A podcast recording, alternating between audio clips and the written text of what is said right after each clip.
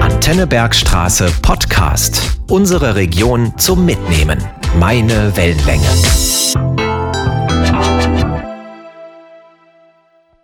Herzlich willkommen zu Elternzeit, dem Familienpodcast für Südhessen.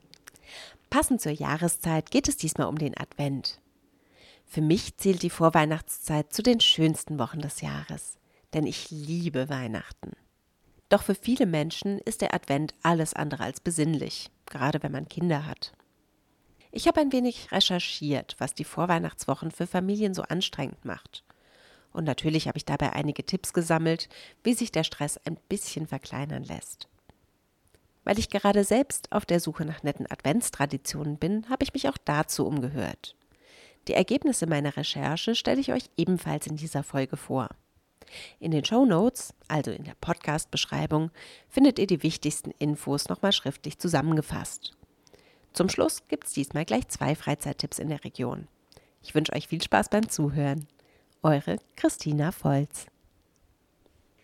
Plätzchen und Weihnachtslieder, Kerzenschein und Dekosterne und als Krönung Tannenduft, der durch die Wohnung zieht. Das ist Weihnachten für mich.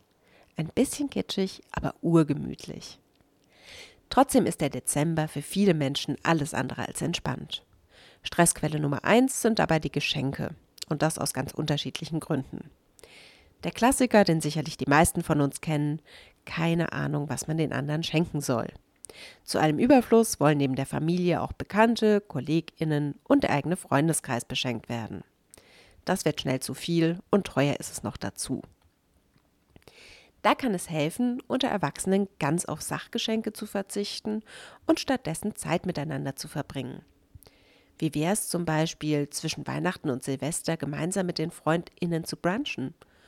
Oder das neue Jahr mit einem gemeinsamen Ausflug zu beginnen? Eine schöne Idee, wie ich finde. Wer doch nicht ganz ohne Geschenk dastehen möchte, aber weder viel Zeit noch viel Geld investieren mag, kann auch eine Kleinigkeit basteln. Unter www.handmadekultur.de slash Projekte slash Weihnachtsgeschenk findet ihr über 400 Anregungen zum Selbermachen. Neben aufwendigen Profibasteleien findet ihr dort auch unkomplizierte Ideen, die selbst Bastelgurken wie ich gut hinbekommen. Kinder wollen aber natürlich am liebsten echte Geschenke, also etwas zum Auspacken. Es ist ja auch zuckersüß, wenn die Kleinen mit glühenden Wangen das Papier aufreißen und vor Freude durch die Wohnung tanzen. Allerdings hält die Freude oft nicht lang an. Viele Geschenke verlieren schnell ihren Reiz und landen dann unbeachtet in der Ecke. Das ist ärgerlich. Deswegen kaufen immer mehr Eltern gebrauchte Spielsachen. Sicher auch aus ökologischer Sicht sinnvoll. Aber in Corona-Zeiten sind Flohmärkte rar gesät. Natürlich gibt es Online-Portale wie Vinted oder eBay Kleinanzeigen, bei denen man gebrauchte Dinge kaufen kann. Aber zum günstigen Grundpreis kommen oft Portokosten hinzu, die den Einkauf dann doch wieder recht teuer machen. Außerdem kauft man sozusagen die Katze im Sack. Auch ich bin da schon mal ziemlich auf die Nase gefallen. Eine nette Alternative sind private lokale Flohmarktgruppen in sozialen Netzwerken. Meine beste Freundin hat beispielsweise auf WhatsApp eine eigene Flohmarktgruppe für den Raum Bergstraße gegründet. Sie hat dazu eine Gruppe gegründet und interessierte Bekannte eingeladen. Am Anfang waren wir so vielleicht zehn Leute. Inzwischen, nach über einem Jahr, sind wir knapp 60 TeilnehmerInnen. Wer Teil der Gruppe ist, darf den Einladungslink weitergeben und eifrig Dinge verkaufen und Gesuche posten. Beinahe täglich werden Kinderkleider, Spielsachen und Co. inseriert. Das Praktische, wir wohnen alle in einem begrenzten Umkreis. Wenn wir uns für ein Inserat interessieren, können wir einfach persönlich vorbeischauen und dabei noch den einen oder anderen netten Menschen kennenlernen. Vielleicht kennt ihr ähnliche Gruppen oder möchtet eure eigene Flohmarktgruppe gründen. Dadurch werden die Geschenke zwar auch nicht länger genutzt, aber immerhin ist es nicht so ärgerlich, wenn etwas nach einer Woche in der Ecke landet und dort verstaubt. Es kann sich auch lohnen, einen Blick in Nachbarschaftsportale wie nebenan.de zu werfen. Dort gibt es unter anderem eine Marktplatzrubrik, über die ebenfalls gebrauchte Sachen verkauft und manchmal auch verschenkt werden. Zurück zum Thema Weihnachtsgeschenke. Oft türmen sich unter dem Weihnachtsbaum die Päckchen, weil wohlmeinende Menschen den lieben Kleinen etwas Gutes tun wollen. Das ist an sich sehr nett, aber häufig einfach zu viel. Die eine perfekte Lösung für dieses Problem gibt es natürlich nicht. Aber ich habe ein paar Tipps gesammelt, was ihr tun könnt. Das Wichtigste ist sicherlich ein offenes Gespräch. Sagt ganz klar, dass ihr euch riesig freut, dass sie euren Kleinen einen Fallen tun wollen, dass sie etwas schenken wollen, dass die Geschenke aber schlicht überhand nehmen. Natürlich besteht da die Gefahr, andere zu verletzen, aber ich denke, mit ein bisschen Feingefühl sind die meisten Leute doch einsichtig. Um zumindest die weihnachtliche Geschenkeballung zu vermeiden, könnt ihr auch vereinbaren, dass diejenigen lieber mal was zwischendurch schenken, wenn gerade kein Fest ansteht. Dann freuen sich die Kinder sicherlich umso mehr über kleine Präsente. In der ausgesprochen kinderreichen Familie meines Mannes sind wir dazu übergegangen, dass nur Großeltern und Patinnen dem jeweiligen Kind etwas schenken. So gibt's für jedes Kind genug auszupacken, aber es ufert nicht völlig aus. Gegen zu üppige Geschenke hilft es, wenn man vorab einen Budgetrahmen festlegt. Meine beste Freundin und ich haben beispielsweise eine Summe vereinbart, was die Geschenke für die Kinder der jeweils anderen in etwa kosten dürfen. So gibt es keine peinlichen Überraschungen. Ein ganz besonders heikles Geschenk sind Haustiere. Viele Kinder wünschen sich zu Weihnachten vierbeinigen Familienzuwachs. Keine Frage, ein Haustier kann das Familienleben durchaus bereichern. Aber Viele Kinder verlieren schnell das Interesse an Fifi und Co. Und dann müssen sich entweder die Eltern um die Tiere kümmern oder im schlimmsten Fall werden die Vierbeiner ins Tierheim gebracht oder ausgesetzt. Damit es dazu nicht kommt, lohnt es sich, wenn sich Kind und Tiere erstmal unverbindlich beschnuppern können. In vielen Tierheimen werden dringend GassigeherInnen und ehrenamtliche TierpflegerInnen gesucht. Außerdem haben zahlreiche Tierschutzinitiativen eigene Jugendgruppen. Drei Beispiele aus der Region. In Darmstadt gibt es eine eigene Kinder- und Jugendgruppe des Tierheims und Tierschutzvereins Darmstadt und Umgebung. Die Gruppe trifft sich zweimal im Monat und ist offen für Kinder ab sieben. Die Gruppenmitglieder lernen dort allerlei über artgerechte Tierhaltung und helfen selbst aktiv mit. Zum Beispiel basteln sie Spielzeug für die Tiere, backen Leckerlis, füttern die Kleintiere und vieles mehr. Mehr Infos findet ihr unter Kindergruppe TSV Darmstadt.wordpress.com. Eine Jugendgruppe für Kids zwischen 6 und 15 hat auch das Tierheim in Weinheim. Dort werden übrigens auch KatzenstreichlerInnen und GassigeherInnen gesucht. Samtpfoten können die Kleinen vielleicht schon alleine. Beim Gassigehen muss aber in jedem Fall eine erwachsene Person dabei sein. Unter www.tierheim-weinheim.de gibt es weitere Informationen. Das Tierheim in Heppenheim hat ebenfalls eine Jugendgruppe. Mitglied werden können Kinder und Jugendliche zwischen 8 und 16 Jahren.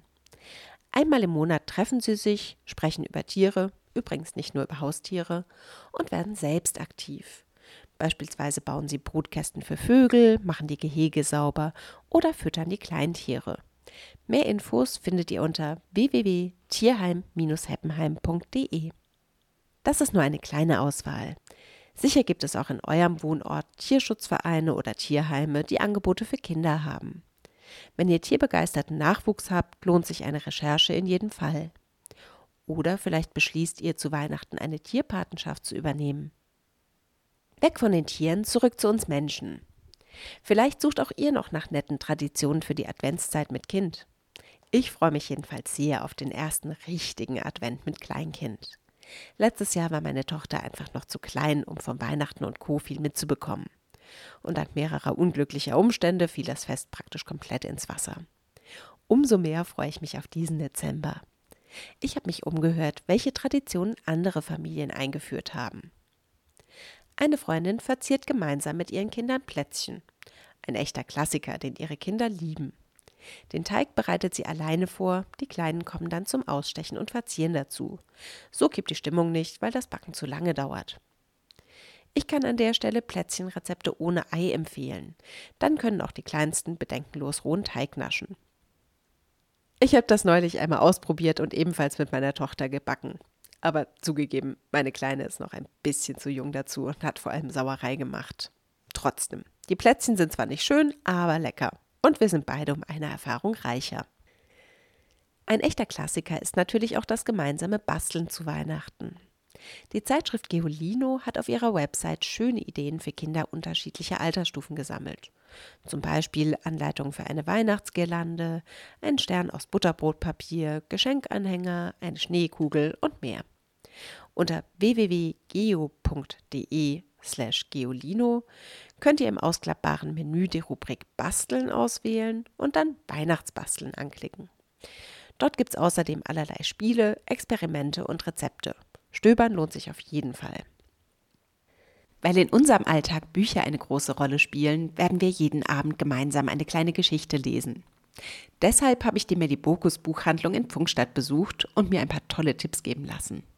Was die Buchhändlerinnen Doris Albrecht und Heidi Rute für die Adventszeit empfehlen, hört ihr im folgenden Interview.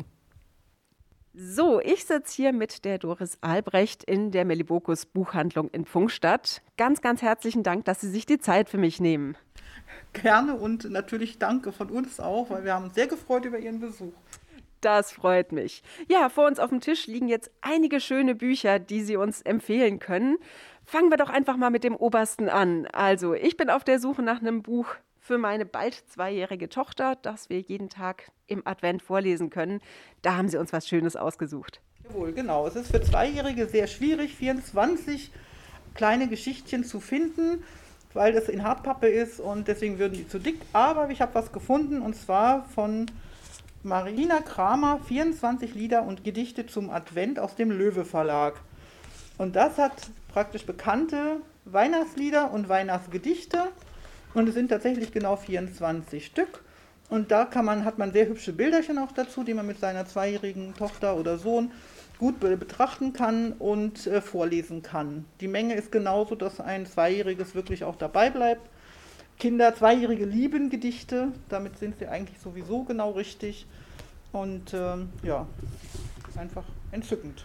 Weiter geht's mit dem nächsten Buch. Genau, von Annette Herzog und Laura Bednarski. Und zwar ist das Buch Alle, alle feiern Weihnachten. Und das ist sozusagen ein Traumbuch das man ab zweieinhalb, drei Jahre nehmen kann. Es hat auch noch feste Seiten. Es hat wunderschöne Bilder, 24 wunderschöne Geschichten und äh, hinten hat es noch einen Weihnachtsbaum drin, den man aufklappen kann als Hartpappe.